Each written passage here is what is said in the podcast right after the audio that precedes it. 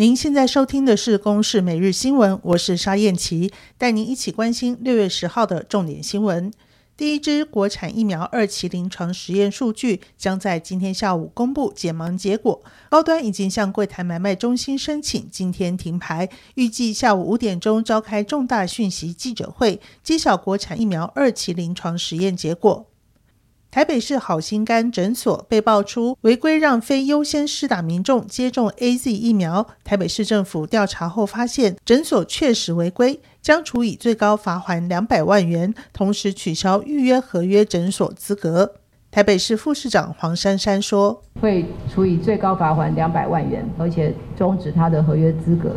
所以重点在于说，我相信所有的同仁都是相信医疗院所，也不相信医疗院所会来做这些。”故意造假的事情，但是的确发生了这个问题，我们就是去检讨。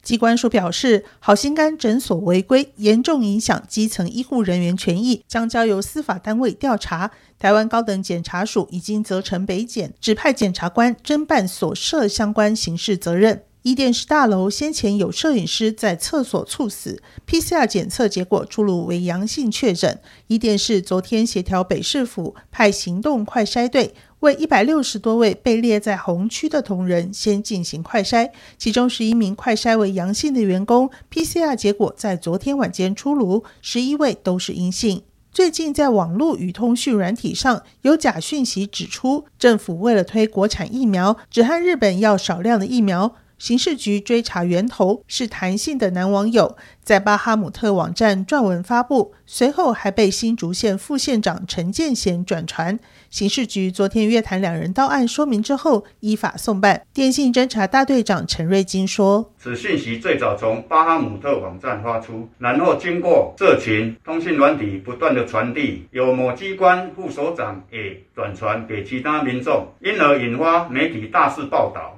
而这段影片的连结也曾经被万华分局一名警员转传到分局某个 LINE 群组里面。事后，他虽然发现讯息错误，赶紧收回，但还是被依违反传染病防治法函送侦办。疫情还没有明显趋缓，宅在家躲疫情的民众网购热度升温，趁机发疫情财的诈骗集团也更为猖獗。刑事局统计，五月份网络诈骗案件增加两成多。